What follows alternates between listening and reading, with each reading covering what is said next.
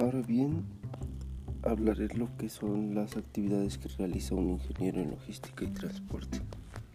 Bien, el ingeniero en logística se preocupa del suministro y gestión de materias primas e insumos, así como la distribución de productos o servicios,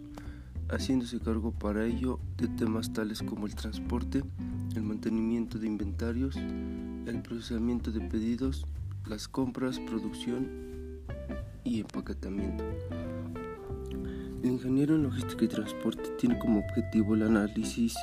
evaluación y la creación de modelos operaciones de las vías que sirven como medio de transporte,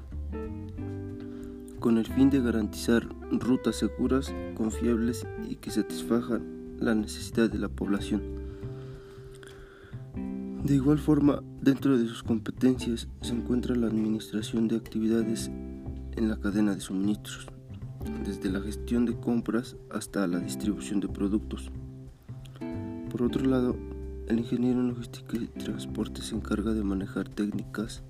moderadas de producción, localización, distribución y almacenaje. Su perfil del ingeniero consiste en las siguientes habilidades, visión amplia y estrategia para la solución de conflictos, liderazgo, se debe trabajar en equipo, ser adaptable a trabajos exigentes y saber resolver su presión. Algunas características que debe de cumplir